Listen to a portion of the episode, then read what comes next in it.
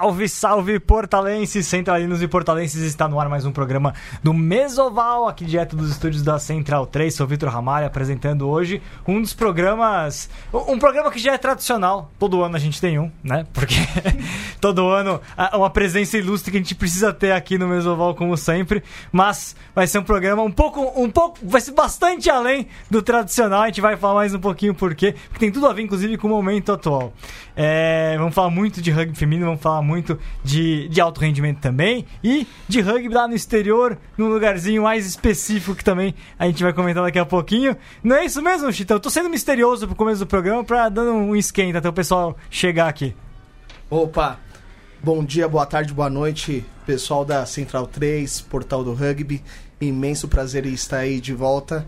E o, esse casal conseguiu uma escala aqui direto da Central 3, conseguimos pegar uma brechinha, pegar uma horinha com eles e vamos conversar sobre muito rugby. Exatamente. Então, e com ele o rugby por inteiro, o homem, o homem mais cético do rugby brasileiro, Diego Monteiro. Oh, vou, vou, usar esse agora, vai virar esse. o, o, o homem mais cético do rugby brasileiro, Diego Monteiro, por favor. Então, nesse tom já eu queria falar que o que eu acho que realmente. Nesse, que eu acho que realmente aconteceu nesse final de semana, que eu acho que eu queria compartilhar. O Ura fez um campeonatinho de Sevens aí no final de semana. Você jogou Sevens? Jogou Joguei Sevens. sevens. Não, mas foi Flash jogou e a Flash ganhou dois jogos. Não, Nunca imaginei que eu mais. A taça está na casa de Diego Gutierrez. Você roubou a taça do Flash, não, não, a Flash não ganhou o campeonato, mas ah. ela ganhou dois jogos. Eu nunca imaginei que ia ver isso. Por que, que você jogou Sevens? eu acho isso um absurdo, na verdade. Você é primeira linha. Tra... Ah, eu joguei porque eu podia, né? no dia mais frio do ano. Tá certo, Diego. e o programa de hoje, como todo ano temos um, ele está de volta conosco, Flávio Santos. Seja muito bem-vindo. Já é, é quase uma figura permanente do Mesoval aqui. A gente gostaria que fosse, mas. É, já, já, já, me sinto em casa, né? Boa tarde, ouvintes. Boa tarde, todo mundo. Boa tarde, Vitor, Chitão, Diego. É, obrigado aí pelo convite novamente. E hoje trazendo alguém que pode falar um pouquinho mais aí sobre as experiências, né? Pouquinho? Muito! Fabião trouxe esposa e, acima de tudo, atleta e jogadora da seleção brasileira que marcou época com a seleção brasileira, uh, seleção brasileira feminina, pela seleção tanto de 15 quanto de Sevens. Emily Barker, seja muito bem-vinda. Finalmente temos você Obrigada. também conosco. Obrigada. É, oi para todo mundo ouvindo, para todos os rugbyeiros aí do Brasil.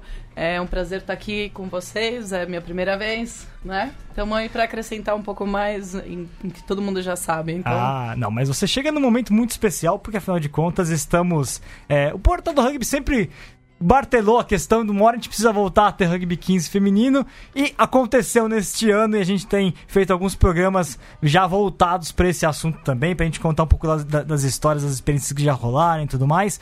E também, claro, da história da seleção brasileira feminina, porque a gente sempre tá aqui para isso, inclusive. E seleção brasileira feminina vai jogar contra a Colômbia dia 25 de agosto, primeiro jogo na história entre duas seleções sul-americanas, segundo jogo na história da seleção brasileira de 15, a primeira desde 2008, e você estava lá em 2008 2008. Então, antes de mais nada, Vamos começar um pouquinho apresentando quem é Emily Barker, para quem não conhece, jogou pra, muito pela seleção brasileira, jogou Copa do Mundo de Sevens, inclusive, 2009, né? Então, vamos começar um pouquinho a sua história no rugby. Conte-nos, como aconteceu a sua chegada ao rugby e essa chegada ao rugby da seleção brasileira? Olha, o, o rugby nunca me foi estranho. É, desde a época de escola, que eu ia pro Sem Pose, eu via a galera lá no, no, né, treinando, jogando. Aí eu fui do Carajás também, que, que também tinha seus alguns chefes também jogavam rugby. Um, um dos nossos chefes principais, o Chris Harrison, ele também apresentou o rugby pra gente, colocava nas atividades. Então nunca me foi estranho. Era, era, era um esporte que sempre estava lá, mas que na verdade eu nunca tinha jogado sério. É, quando eu fui. Aí eu Fui pro futebol com, com ah, amigas, é, comecei na bola. Adorava o futebol, treinei no Corinthians, apesar de não ser meu time, mas treinei lá. Na época tinha a Milena, que era do, do Ronaldo, Fenômeno e tal. Mas, Você um nível muito alto, então. Mas, então, mas aí, aí eu fui pra Inglaterra fazer pós, né, em educação. E lá é, eu comecei a frequentar os clubes de rugby. E aí foi quando eu me apaixonei. Veio uma menina pra mim, viu que eu tava assistindo o jogo ra- masculino lá de 15 e falou, vamos treinar. Eu falei, pô, vamos, né? Aí eu fui treinar em outro clube, na verdade, Que- Camp que Hill. Ah. Camp Hill. Eu fui assistir Solihull, que era em Birmingham. Aham. E aí eu comecei a jogar por Camp Hill. E era divisão 1, era a primeira divisão. É, fiquei na ponta na época, 11, 14, dependendo. Fui pro centro, né? Comecei a entrar mais na ativa, na medida que eu ia en- entendendo um pouco mais o jogo. E aí, nunca fui pros forwards naquela época. Ah, daí... ah, Você ficou estudando em Birmingham? eu, na verdade, comecei mais pro norte, mas eu, eu, eu trabalhei em Birmingham. Depois que eu terminei meus estudos, eu desci para Birmingham. Eu tava mais no norte, em Lancaster. Ah, mas aí, eu, aí jogando pro Camp Hill, aí eu fui convidada pro, pro, pra seletiva regional. Então eu joguei pelo que eles chamam de West Midlands. E aí apareceram as seletivas para Inglaterra. Aí eu falei, não, mas nesse exato momento eu fiz a mala e fui embora da Inglaterra e voltei pro Brasil. Quanto tempo foi isso tudo, então? Porque foi uma experiência bastante densa e rica, Foi. muito rápido. Você acendeu dentro do rugby também, né? anos. Mas eu acho que o fato de eu ter vindo de um esporte coletivo como o futebol me ajudou muito, porque eu era. Eu não peguei o rugby nova, eu peguei o rugby mais velha, com 22, 23, 24 anos. Foi quando eu comecei a jogar rugby. E Então- lá você jogou Sevens ou 15? 15. Aqui, ó, 15. 15. Aí sim, Só já que- começou na essência. É. Aí, a partir desse momento, foi quando eu tomei a decisão de voltar de volta pro Brasil. Naquela época, eu era casada com inglês. É, e a gente chegou no SPAC, caímos de paraquedas lá. Ele jogou pelo SPAC, eu joguei pelo SPAC. E o treinador era o Flávio, né? Flávio Santos. E treinamos, todo mundo, Isso tá? mais ou menos que ano? Isso foi em 2003? Dois, Dois. dois, 2002. É. Então, só antes de mais nada, você pegou um momento, inclusive, que o rugby feminino na Inglaterra, lógico, já tinha Copa do Mundo de rugby feminino, mas era ainda uma coisa que ainda também estava iniciando um Sim. processo maior, né? Porque Sim. o rugby feminino demorou realmente pra pra se desenvolver. A gente tem mais ou menos anos 80 que a coisa começa a acontecer nesses países, né? Então era tudo Sim. realmente no- relativamente novo, né? Sim, mas as mulheres entraram com tudo. A a parte da divisão 1 lá, que a gente jogava, tinha uns times muito fortes, né? Tipo, a gente viajava para Newcastle, que era um grande time.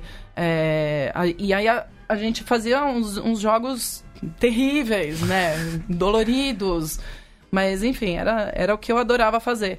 O, e frio, né? No- as minhas filhas foram treinar esses dias no SPAC e a gente falou, nossa, tá frio, chovendo e tal. Eu falei assim, não, não, não, peraí. Vocês não estão ligadas no que é frio. Enfim, Pegou o jogo na neve? né, pegamos jogos cancelados porque havia o que eles chamam de black ice, que é uma camada de gelo por baixo da grama, que é o mais perigoso, que na verdade é cortante, né? Então eles vão, testam. Um permafrost. É, mas com neve em si, não. É. Mas aí sim, aí voltamos, jogamos pelo SPAC, e aí foi quando começou tudo, praticamente. Tem, tem um monte de, de, de quebras nessa história aí, mas é, é essa. E no SPAC, bom, você pegou. Então, basicamente, quando você chega no SPAC, Uhum. é, a gente tá em um processo que o rugby feminino tava em- com os seus primeiros passos, aliás, o Flávio participou deles, ele pode contar Sim. um pouquinho também mais sobre isso, mas você pegou a formação da seleção, da primeira seleção brasileira da história de 2004, né? Então, eu, eu peguei, eu não participei, hum, porque a primeira seleção de 2005, 2004 eu, eu não estava convocada para esse. É, eu peguei justo quando eu sei que o SPAC vinha perdendo, perdendo, perdendo, aí na hora que foi uma chavinha que virou, que de repente o SPAC deslanchou, né, o feminino. E eu lembro do meu primeiro treino, eu cheguei lá, eu, eu dei de cara com umas chuteiras assim, eu fui subindo, umas pernas longas, assim, que não acabavam mais, assim, quando eu olhei uma loira, Natasha, oi! né? Bem-vinda! Eu achei o máximo, sabe? E eu achei o máximo. Eu falei, pô, tô, tô em casa. Aí veio Paulinha, aí veio um monte de menina curiosa, sabe? E eu, ó, vamos jogar, gente. E eu, naquela época, eu usava caneleira, sabe? Eu não sei porque eu usava caneleira, mas usava. Eu usava Ah, eu acho que era hábito de futebol, né? é, pode ser, eu trouxe. Mas na Inglaterra, naquela época, todo mundo colocava caneleira. Todo mundo. Feminino. Peiteira também, que era tipo um top com da Gilbert que vendia, que era incrível também. Hoje em dia não se usa mais isso, é difícil ver alguém usando, né? Até os shoulder pads, tipo, shoulder Sim. pads. E Flávio, nesse, Mas- momen nesse momento, é, vocês estavam começando a, a, a- buscar criar uma, um, um rugby feminino, porque não é, existia ainda alguma. Você já tinha tido alguma experiência no SPAC, tinha tido experiência até, até de 15 com, com jogos contra o Band, a viagem pra, A gente- Missiones, mas era muito incipiente ainda. É, eu cheguei no SPAC em 2002, né? Vindo de Floripa, né? Tinha mudado pra Floripa, tava três anos lá. E cheguei no SPAC em 2002, meio que pra tentar organizar um pouco a estrutura do coaching, né? Dentro do clube.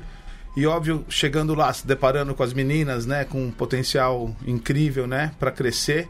E óbvio, naquela época, quem mandava no rugby feminino era o Niterói e o Desterro. Então, as meninas do SPAC naquela época, né? Natasha, Paulinha, Jéssica, Márcia, Aina, a Mari estava acabando de chegar também, né? Novinha, fresca, para o rugby, né? É, a gente começou a trabalhar duro apontando ganhar do Desterro, né? E do Niterói. E eu nunca vou esquecer que foi um torneio que a gente estava jogando, que se organizou. A gente foi, a gente inclusive dividiu um ônibus, se eu não me engano, com a USP para Floripa para jogar um torneio que o Desterro estava organizando e foi nesse torneio que o Desterro que a gente ganhou a primeira vez o Desterro. E foi uma alegria incrível, né? Isso foi 2000 e... 2002, Dois. me- metade de 2002, né? E, e a partir daí a gente começou a se figurar um pouco mais no cenário como um time também de chegada, né? E o, a- o resto, na verdade, foi mais simples porque foi a continuação da quebra, né? de- desse, desse obstáculo que era. E a Emily chegou também em me- meados de março, acho que para somar no time. É, e outras meninas também iam, iam se aproximando, algumas se afastando, mas enfim, foi a primeira tentativa também da gente começar a estruturar. Nesse. Acho que foi um ano antes, na verdade, em 2001, quando a gente fez as primeiras clínicas de rugby feminino, é, que cada clínica juntava mais ou menos 60, 80 meninas. Que é o Pra- início de tudo, na verdade, ao menos É. em São Paulo. Em geral, foi né? do geral, porque É. vinham meninas, as meninas do Niterói vieram, as meninas do São José na época também era um grupo bem, bem unido. É, e a gente conseguia, na verdade, passar né, e transmitir um pouco da, do conhecimento sobre a técnica, sobre o regulamento, sobre a preparação física e toda a importância disso. E acho que a partir daí que se consolidou, na verdade, o trabalho é, com o feminino, com o sul-americano em 2004.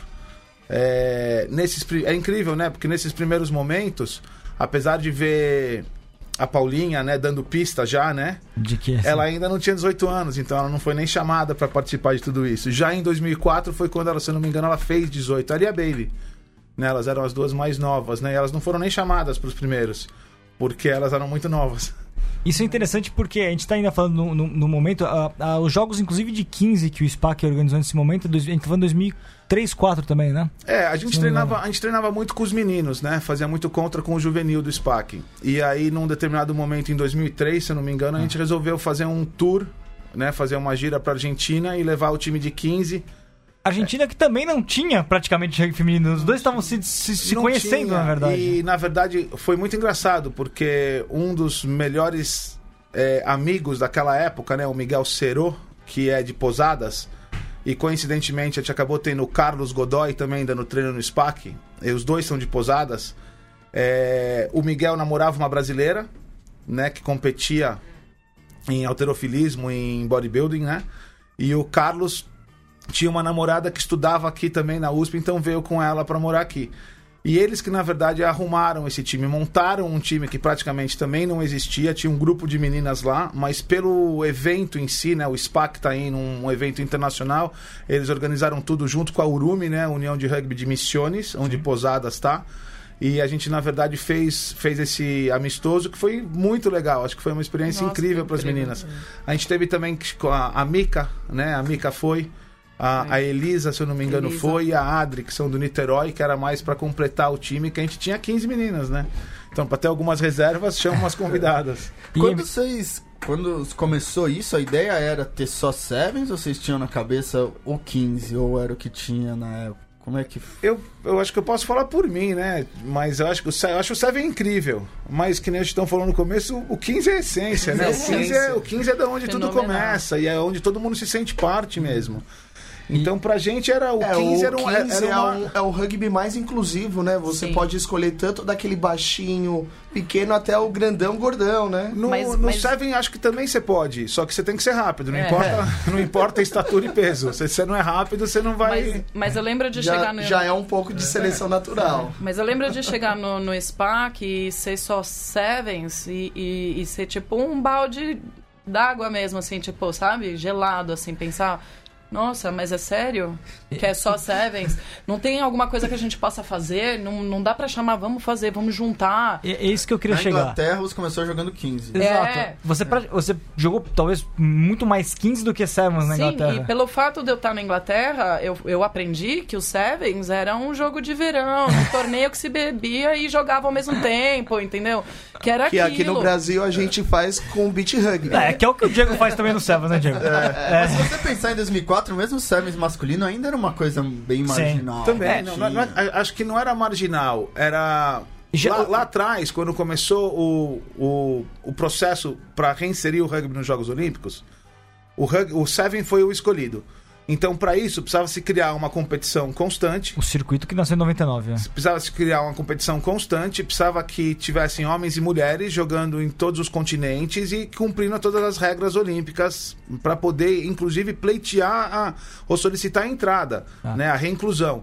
Então, acho que o programa lá atrás foi, foi esse. Quando escolheram o Seven, eu acho que tem. O Sevens acho que tem muito mais a ver com o tempo que se demora para jogar, com o tipo de público que atrai para o Sevens, é, e para você também encaixar uma competição que na verdade dura 16 dias. É. Você tem que encaixar um formato que dura 16. A Copa do Mundo de Rugby dura 7 semanas. É, eu- e também tem a questão do World Rugby, né, do IRB na época, saber que o, o que financia ele, dá muito dinheiro pra ele é a Copa do Mundo, então ele não pode desvalorizá-la, né? Ele Ah, tem é, a que criar mesma uma que- outra é a mesma competição. briga eterna do futebol na Olimpíada, É. que não pode voador, não pode profissional, não, não, e- É, e, e, e, e no, sentido, no sentido de ser mais inclusivo, é, o Seven ele também pode ser inclusivo. E eu acho que depende muito de como você inicia o processo de formação do jogador. Então, os países, acho que hoje em dia, uma grande busca dos países é como que eu posso atrair mais pessoas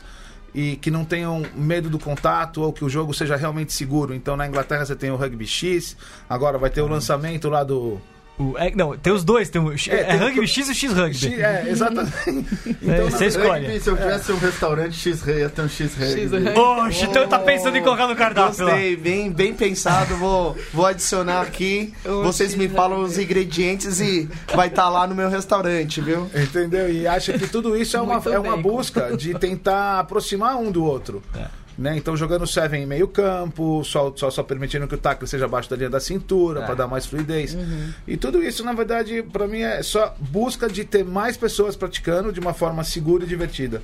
Né? É. E aí, Emily, e aí quando você chegou no. é, com, essa, com essa impressão, né? Pô, não tenho 15, né?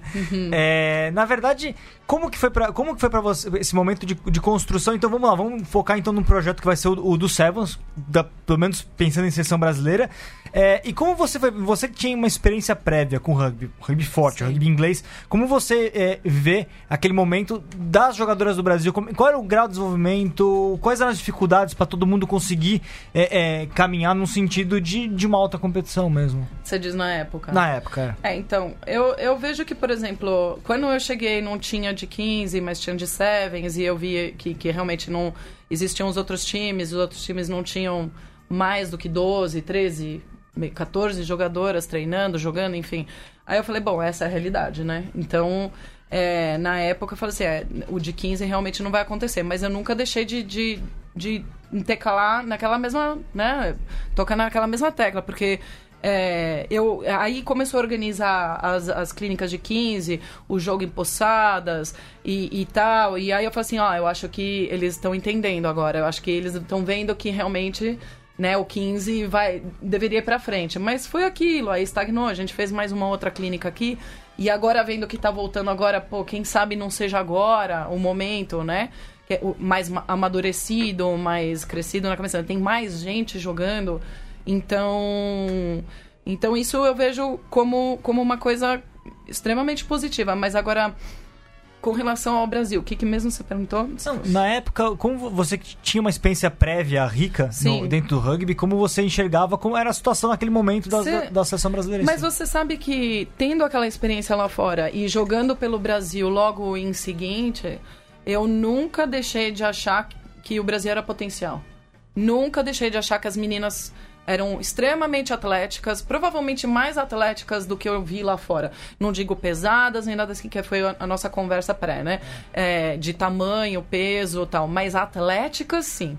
Então eu sempre ficava pensando, putz, se a gente jogasse como o Brasil contra uma seleção agora, que foi no qualifier, por exemplo, de 2008, e agora vamos jogar contra, né, o time, o mundo afora. Eu sempre acreditei no nosso potencial. Eu sempre achei que nosso nível se equiparava com com o que a gente ia encontrar.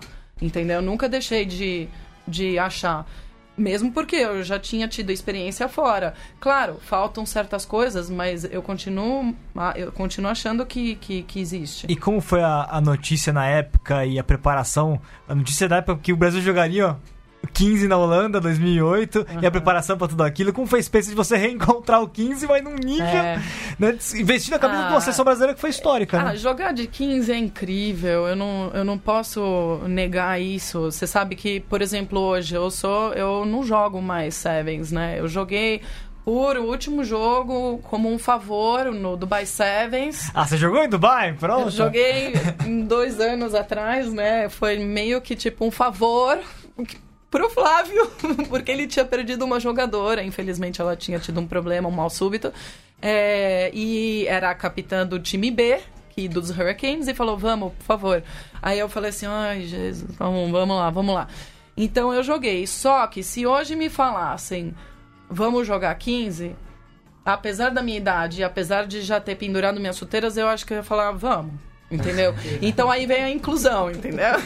resgata, resgata aquela- aquela- aquelas pessoas que provavelmente se me botar na ponta, eu jogo de 15. Eu fico lá, sabe? Eu vou entrar em contato. Eu lembro que o, o dia que eu tomei a decisão foi esse Dubai Sevens, que eu falei, não, eu preciso me aposentar. Porque eu entrei em contato. Você não joga mais ou menos. É. Você não joga tipo, ah, eu vou pegar leve. Não, não existe isso. Então eu lembro que eu entrei em contato, tal, fui pro chão, caíram umas três em volta de mim ali, e eu pensei, olhando pra grama, eu pensei, super desnecessário.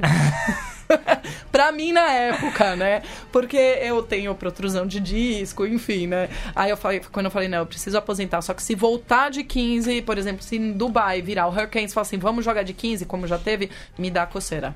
Me dá coceira e eu quero jogar. E eu lembro, eu lembro depois da viagem de Posadas, depois do jogo em si, logo no terceiro tempo, tiveram umas quatro, cinco meninas que vieram falar assim: eu não, eu quero jogar isso. É. Eu não quero mais É. jogar Seven, eu quero Mas jogar foi, a gente 15. foi uma Porque- febre é, na foi época. muito legal. Foi muito legal. A gente tentou muito tempo. O, o- acho que o maior, a maior barreira é você ter que jogar sempre com, com as mesmas pessoas. Sim. É, você não reciclar, na verdade, o adversário, né? Você tá sempre vendo as mesmas pessoas na, na frente. E todo mundo tava muito engajado. Então a gente fazia vários encontros, pelo menos um por mês no SPAC. De jogar 10, 12, 15, mas aí precisava unir força de 3, 4, 5 times para chegar. E aí, Pra poder dar a soma, na né? Holanda, a gente não sabia exatamente o que a gente estava fazendo. A gente achava que que estava certo, né? Aquilo que a gente estava fazendo, que a gente treinou, só que não é o mesmo jogo assim, né? Então a gente jogou, jogou muito bem, por sinal, perdemos por muito pouco e foi Aí quando você jogou que posição? eu joguei de centro, de 12. É. Contou uma seleção que, foi, que jogou Copa do Mundo anterior, antes do, do, do- do jogo contra o Brasil, inclusive, né? Na- Sim. e na verdade, a gente foi pra Holanda por causa do Sevens. Né? Amsterdã Sevens. Pelo Amsterdam Exato. E o, e o José Alpuinho, Zé, ele que a, a- a- arquitetou toda, toda, todo o tour, todos os jogos. É, a Holanda, na verdade, no torneio, no fim de semana do, do Amsterdam Sevens, a Holanda jogaria o europeu de seleções femininas. Sim. Então, o jogo com a gente era a reta final de preparação delas para o torneio europeu. Aonde elas, se eu não me engano, elas terminaram em último. né? Então, era o time principal da Holanda. Era né? o time principal. Nós tomamos dois trás em, do- em duas formações fixas, que a gente perdeu o tempo da marca, da subida da defesa. E aí o, o mínimo espaço que sobrou naquele momento elas aproveitaram. Mas o jogo em si, a gente, a gente poderia ter pontuado. Acho que faltou um pouquinho mais de compreensão de, de jogo de 15. É. Mas, ao mesmo tempo, as destrezas básicas, né? As habilidades básicas, Que foi que eu disse que eu nunca duvidei. da- super, super da- é. onde precisava estar. Flávio tá falando com propriedade porque ele esteve à frente dessa equipe. Mas foi, foi fenomenal. O, o tour em, em si, nossa, eu recomendo para todos os clubes, todas, todos os tipos, né? Qualquer pessoa com essa iniciativa, porque é, acrescenta demais, une demais, e acho que nesse momento é, todo mundo iria se beneficiar de, de, de organizar um tour assim, né? De participar. Vocês dois que foram, tiveram ne- nessa é, esse evento pioneiro que foi a, a equipe de 2008, como vocês veem então é, nesse momento a volta, né? Porque no fundo quando a gente botar na, na história da seleção brasileira de rugby, vocês são os primeiros a participarem desse negócio chamado rugby 15 feminino, né? Como é que vocês estão sentindo é, esse retorno? Ah, eu acho que, que as meninas são, são estão super sortudas porque elas realmente vão sentir agora o, o real rugby, né? Aquela raiz, né? E eliminatório de Copa do Mundo. Sim, então, ó, posso ir? né? Porque dá realmente aquela coisa, a, a adrenalina, a vibe é, é, é bem diferente, é muito mais legal. É, eu acho que está começando, na verdade, para todo mundo na América do Sul. É, Então, pode ser. Como foi em 2004 com o Sevens. como foi em 2004 com o Sevens. É, acho que o Brasil tem uma chance incrível, né, de, de, de fazer bonito. Até porque as jogadoras, tecnicamente e fisicamente, estão mais aptas, né? Como a Emily falou, tem mais meninas jogando. Então a opção de escolha acaba sendo um pouquinho maior até. Sobretudo para montar uma seleção. Talvez para um campeonato regional ainda não se consiga.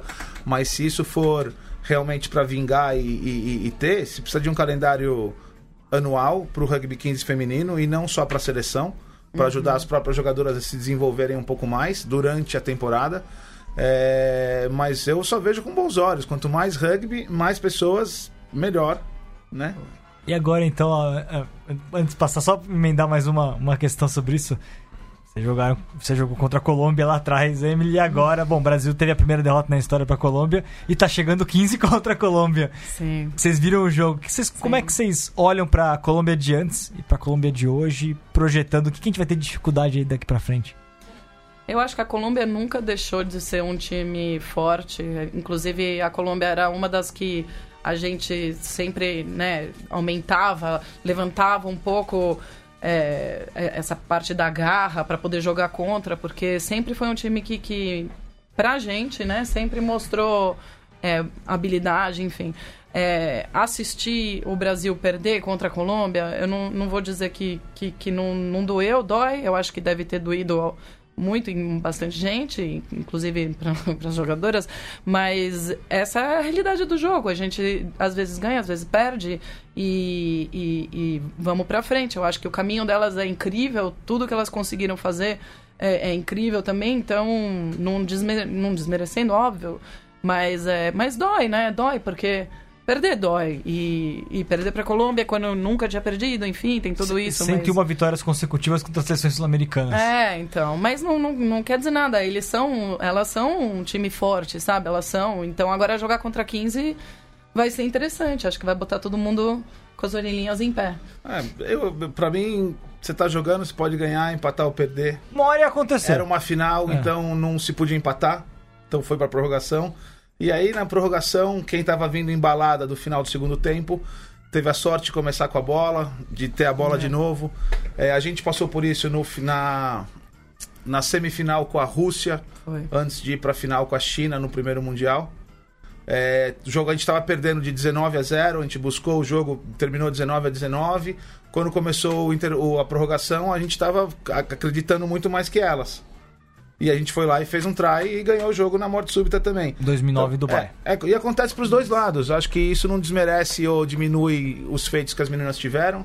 Acho que, para salientar que a gente estava em Dubai assistindo e super emocionado quando as meninas classificaram para ser uma equipe central, isso vai dar para elas de novo todo, toda a oportunidade de continuar liderando a América do Sul no Seven. Né? Mas acho que a, lição que fica é que você tropeça nas pedras menores, né? Mesmo. Então, as grandes você vê e desvia. Acho que não é legal ver, mas também assim, os números são só estatística, né? O que vai importar sempre é o grupo que está lá na, em, em, campo e a, a, competição do ano. Então, tudo que foi feito, que ficou para trás, é história.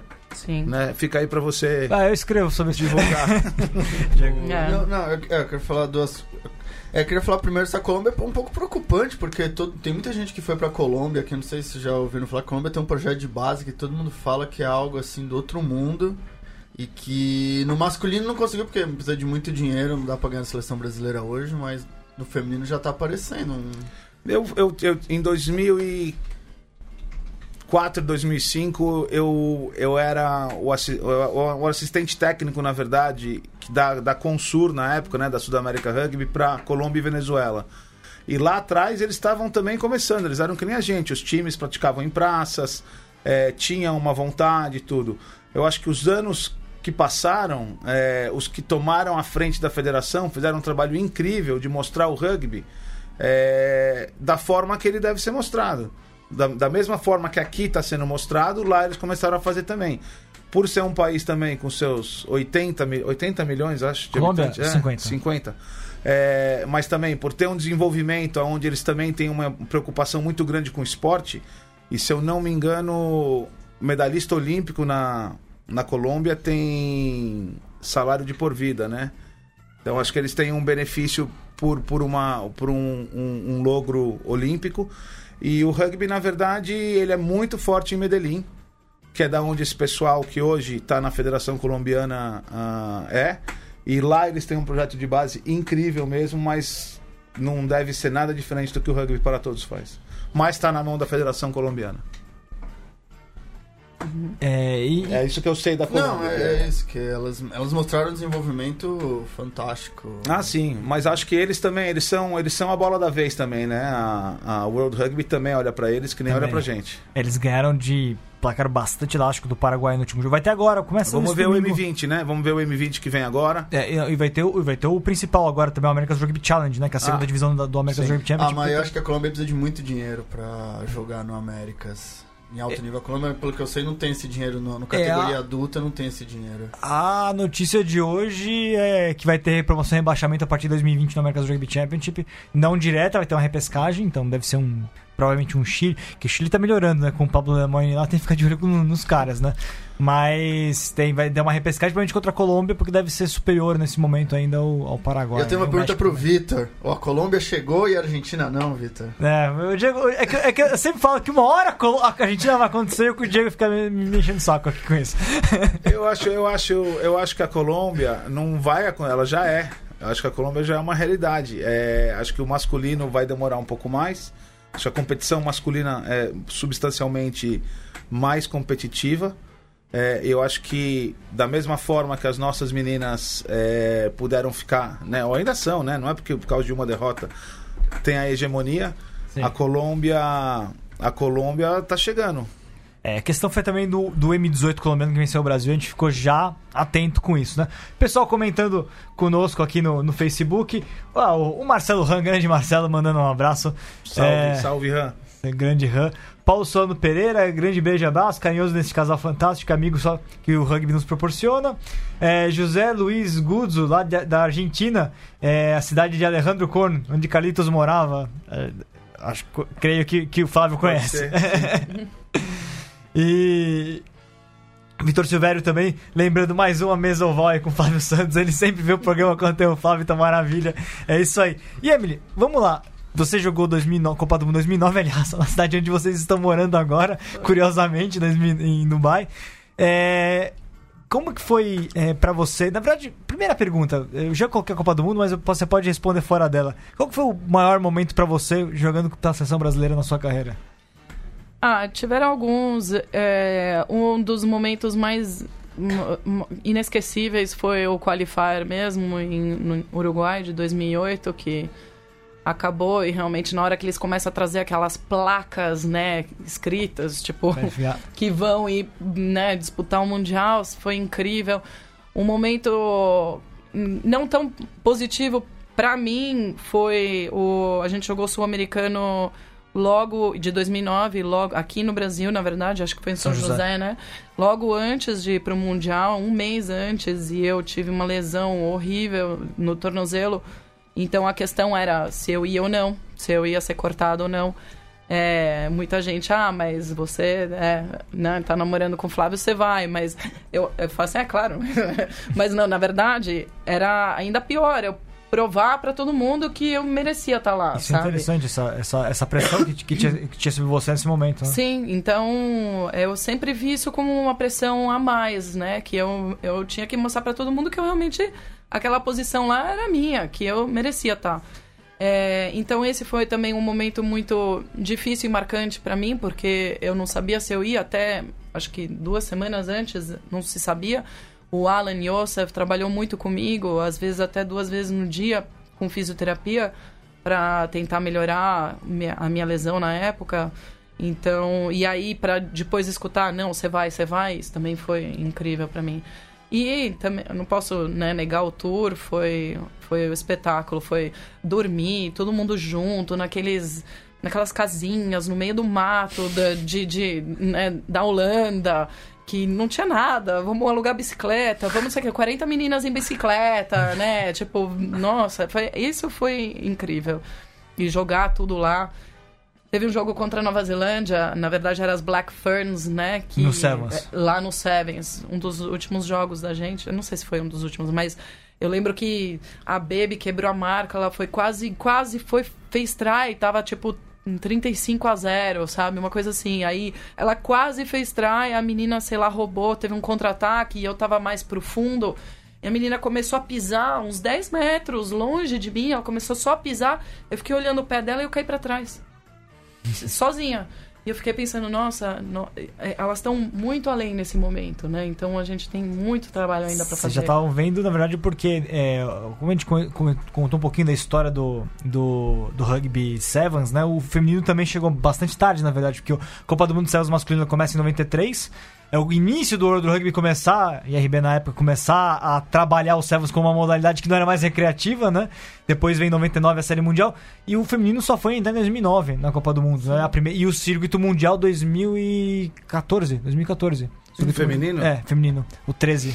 Não, acho que foi isso aí mesmo. É, Começou em 13 e dois- 14, é por aí. Começou em 2 e 13, 14. Acho que é foi? 13 e 14 a temporada. Começou é. com quatro etapas, depois Isso. passou pra cinco, seis agora, agora Então- vai ser oito, né? Então em 2008, quando vocês enfrentaram a Nova Zelândia, também era tudo muito novo, na verdade, porque essas seleções ainda não tinham uma bagagem Sim. de competição, né? Sim. Todo mundo. Mas eu acho que o que faz diferença pra pra eles lá, eles, eles jogam muito touch.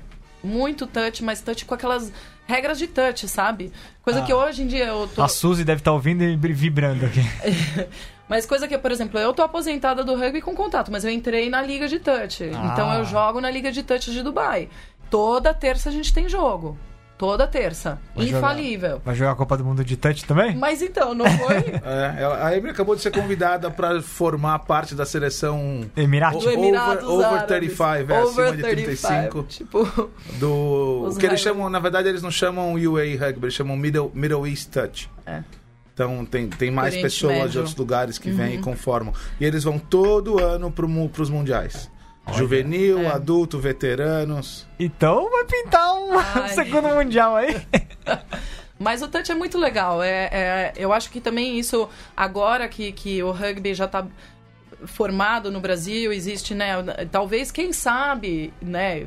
Eu sei que a Maíra Bravo, né? Ela, ela tentou formar um touch também, ela veio com essa ideia. E, e tá aí uma ideia também, porque eu acho que é, é incrível. Eu adoro ir pro treino e pro jogo de touch. Eu adoro. E é misto, três homens, três mulheres. Você joga, os- joga os dois. Tem as duas categorias. Tem o só o feminino e tem o misto, Tem né? só o feminino, tem só o masculino e tem o misto. Eu jogo o misto. Então, que também é muito legal, sabe? Você tá. Porque os homens às vezes dão, dão aquela velocidade extra. Existe uma, uma técnica completamente diferente com homens e mulheres, entendeu? Por exemplo, a gente alinha em campo homem, mulher, homem, mulher, homem, mulher, sabe? Então, tem- tudo. Ah, é incrível. É, eu tô a, a apaixonada. regra, a regra tem que ter sempre três. São, são, são seis Três e três. é? Três e Três três. e e três. três. É regra. Qualquer uma. Substituir tem que substituir pelo mesmo gênero, né? Isso. Sim, Ah. sim. E é o que eles chamam de rolling subs, então é, vai substituindo na hora. Então, por exemplo, você quer ser né, você quer sair, substituir, então é sempre em ataque e você corre para pro lado, para ponta assim, do lado do campo para que alguém possa entrar no seu lugar e não tenha um espaço. Tem uma caixa de substituição que os reservas têm que entrar por ali e os, os que saem têm que sair por ali. Se sai por algum outro lugar, se teu time tem a posse, onde quer que seja, você perde a posse. É. Então, não, legal. E, e, na verdade é uma. Isso, isso a gente tá discutindo da Suzy, porque lá, lá, no Paraná ela começou a tentar desenvolver, que agora tá nos Estados Unidos, mas ela tentou organizar também um, um touch, né? Quem sabe? Porque é uma modalidade que na verdade ela não é exatamente das federações de rugby, né? Elas têm federações próprias, ele é um uhum. esporte autônomo na prática hoje, né? Uhum. Mas seria bastante interessante como ferramenta até pra quem não joga mais, né? Isso é o rugby de contato, né? Sim. Ah, com certeza. Você é, resgata é mais, também pessoas. É, e é, é, mais rugby, né? Por mais que tenha as suas adaptações às regras e a própria instituição que rege, regulamenta, você corre para frente, tem a bola oval e você só pode passar para trás. É. Então... Exato. E, Emily, e pelo clube? Momentos mais importantes para você? Ah, o SPAC, o SPAC foi tudo para mim, ele é tudo para mim, né?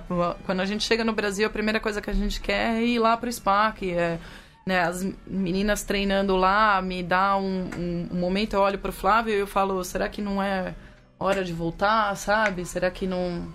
Será que a gente não, não, não merece dar isso para elas também? Que, que no, no, o Hurricanes lá é incrível, né? Mas, mas o SPAC é onde a gente começou, onde tudo... Né? E você vê, por exemplo, todo mundo treinando depois, o masculino tava treinando depois, jogando touch e tal. E você, você fala, pô, eu fiz parte disso. É, com o SPAC, vamos ver.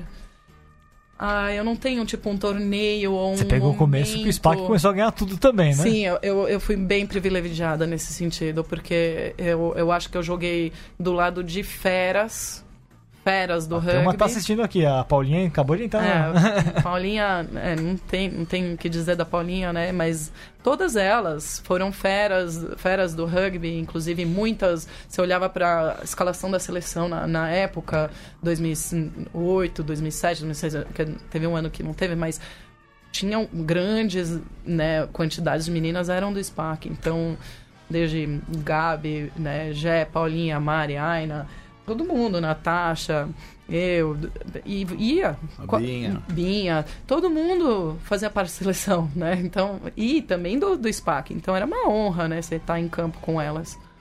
Então eu não tenho um, um momento. Para mim foi, foi tudo e eu guardo no meu coração. Bem quentinho.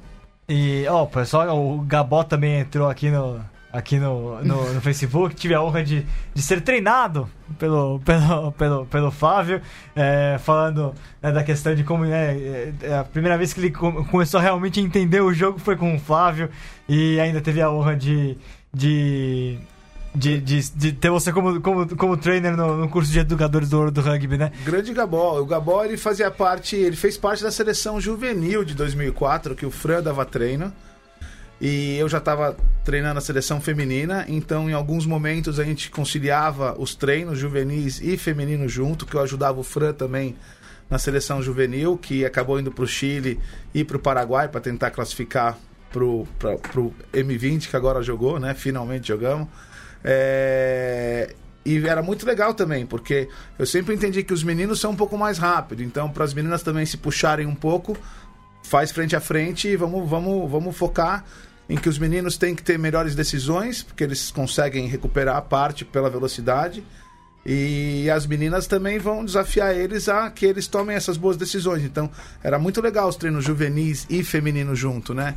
Quando eles entendiam o propósito, ficava bem divertido. Vocês juntavam tudo e. E, e, na Inglaterra você jogou até esse tipo de experiência, Emily? De jogar Oi? junto com. É, na Inglaterra você jogou até esse tipo de experiência de, de jogar masculino contra feminino ou não, já era. Bem segregado. É, bem segregado. Bem segregado.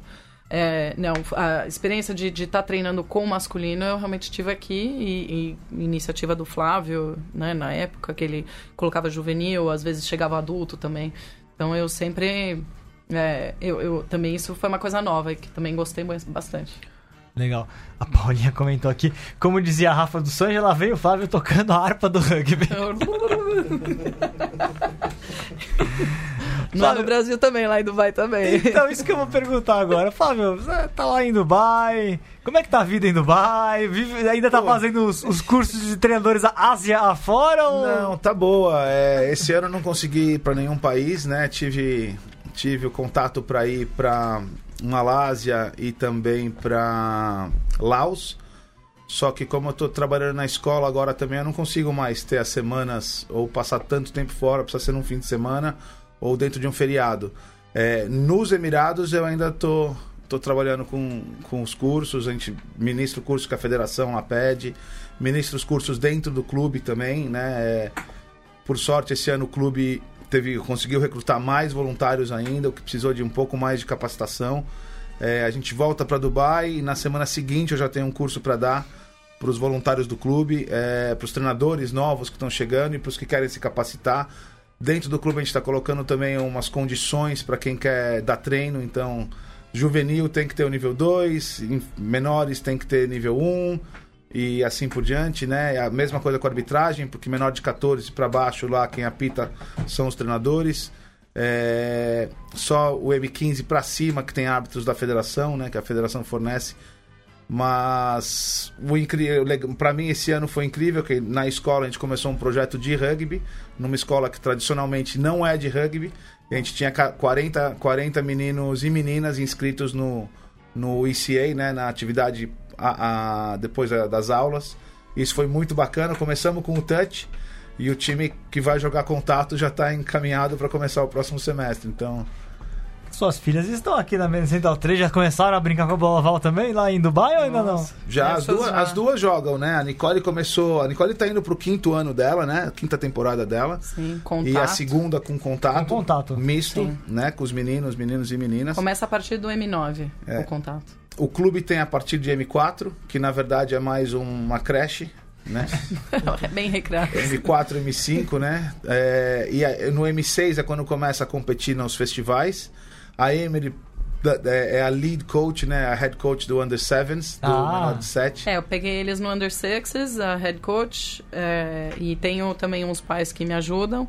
Então, por exemplo, Ela a gente... cedeu um pouquinho a pressão de casa, né? Pra assumir. É, então eu acompanho mais a Alice, porque é, a- né, é com quem que eu tô mais ali. Então, a Nicole, quando dá, eu consigo assistir, eu troco, vejo quem consegue dar treino pra mim, junto com os caras. Mas geralmente é assim, sexta-feira tem treino. Nos dias antes eu já mando a planilha de treino. Eu tenho 30 crianças no M6, que agora estão indo pro M7. No M7, não M7. Então, a Alice, é, a Alice é a mais nova, ela tem seis anos.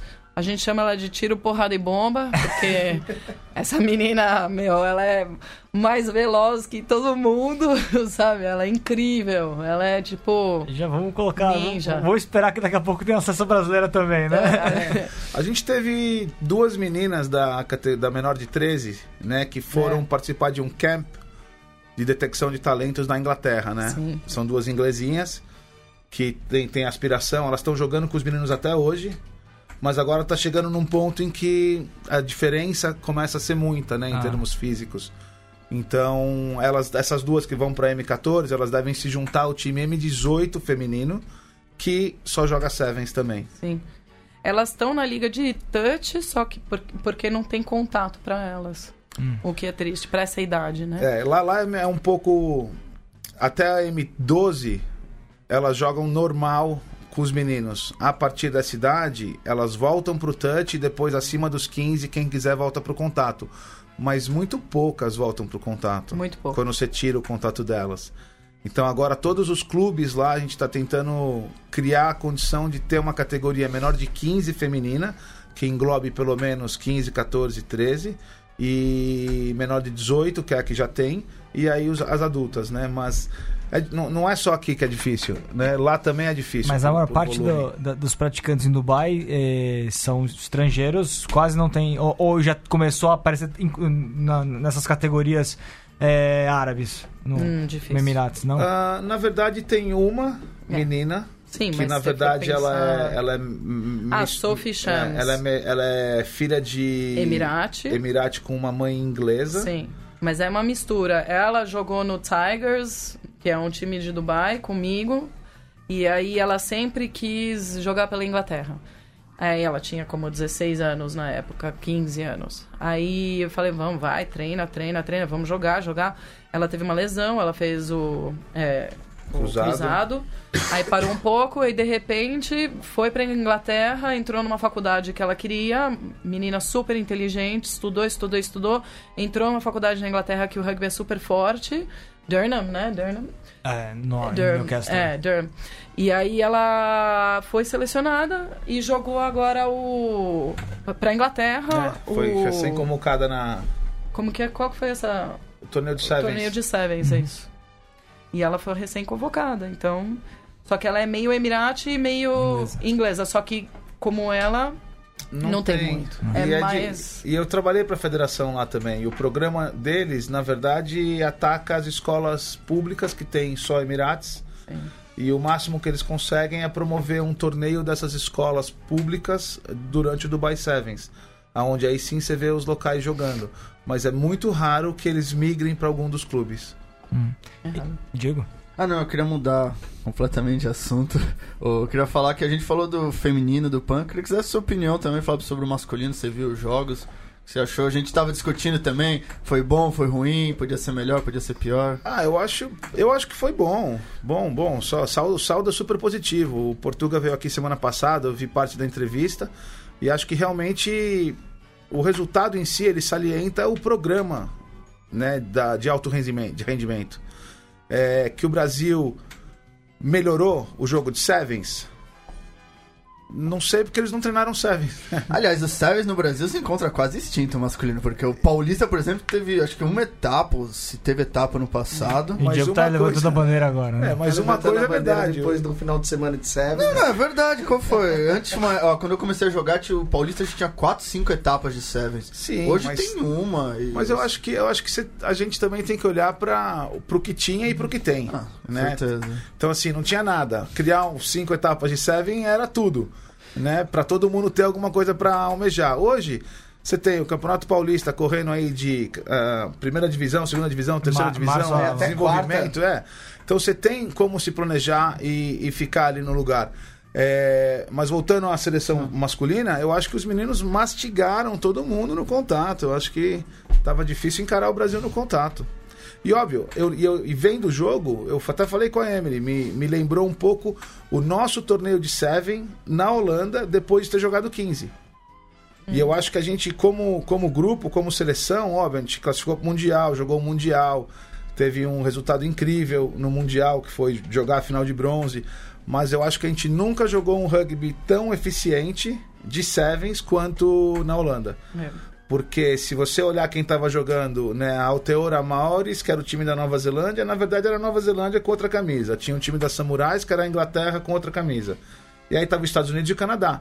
Então esses países, eles já sabiam aonde buscar experiência internacional naquela época. A seleção da Holanda de desenvolvimento de Seven estava jogando o torneio e não classificou nem para as finais da prata.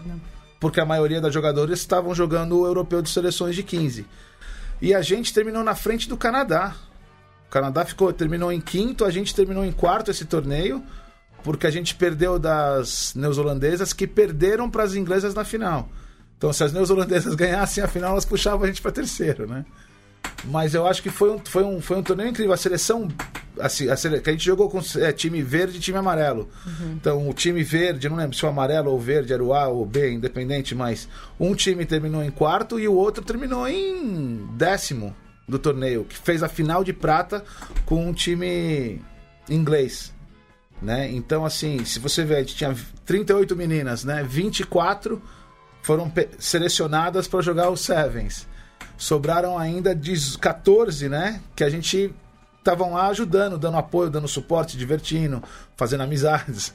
E, e mas jogaram, todo mundo queria jogar. Tive, se eu não me engano, a Ju Menezes ou a, a, a Diva acharam um time para jogar lá no, em cima da hora, convidaram elas, elas só puseram a camisa, entraram e jogaram, porque lá ainda tem todos os times, tem a parte super competitiva, tem a parte super fim de temporada, eu tô aqui para beber e jogar e me divertir. Social, né? Então tem de tudo, né? Num torneio como esse, que todo mundo se inscreve, no dia seguinte você vai saber quem que tá competindo de verdade, quem que tá ali É. só, só for fun, né? É.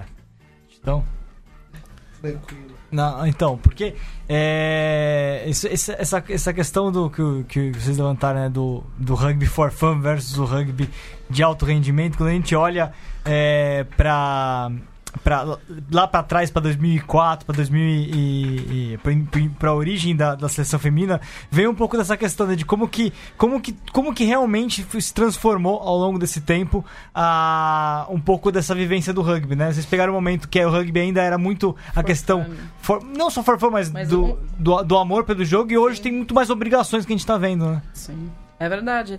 É, tanto que a- o rugby, pra gente, quase todo mundo estudava, trabalhava e jogava rugby ao mesmo tempo. A época que tinha, por exemplo, sul-americano e essas coisas, a gente se juntava muito pouco tempo antes do, do, do torneio em si, sul-americano. E era quem é que vai mesmo, quem é que foi selecionado, quem que é, sabe?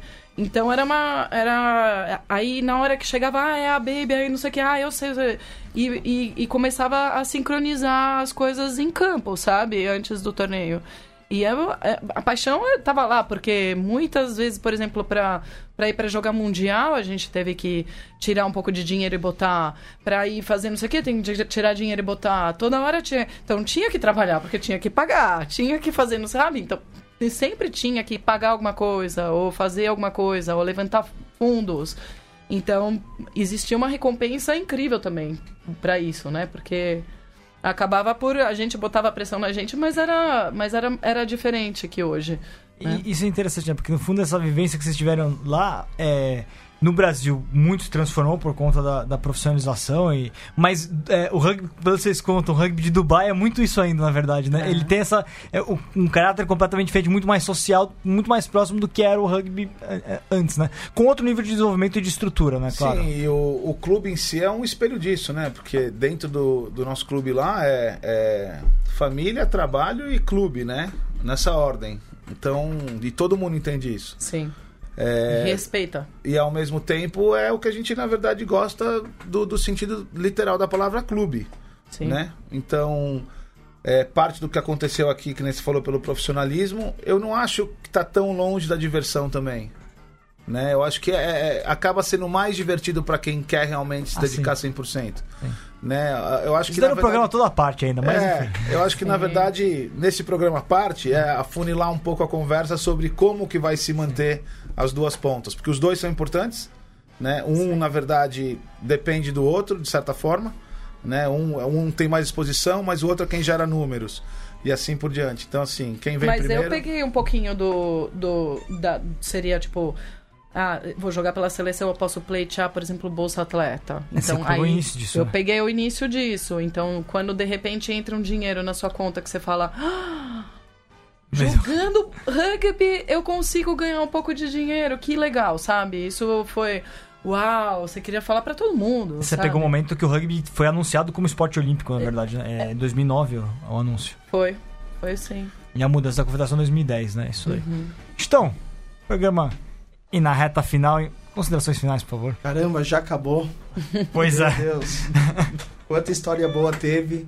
Muito obrigado, Emily, pela sua presença. Flavião, primeira vez que a gente se vê. Eu sei que já é seu quarto cap aqui. É, eu, né, eu, eu, eu mas- estando na área, Você já tá Eu com a cadeira cartão. cativa. Pô, é um imenso prazer conhecer. Ele vai ser efetivado uma hora, você vai. Vai, vai. E ano que vem, quando tiver de novo, por favor, esteja aí. Obrigado. Obrigado. Diego, Legal. considerações finais? Eu Vou, vou usar, o- vou usar o slogan pra você agora. O mais. O mais.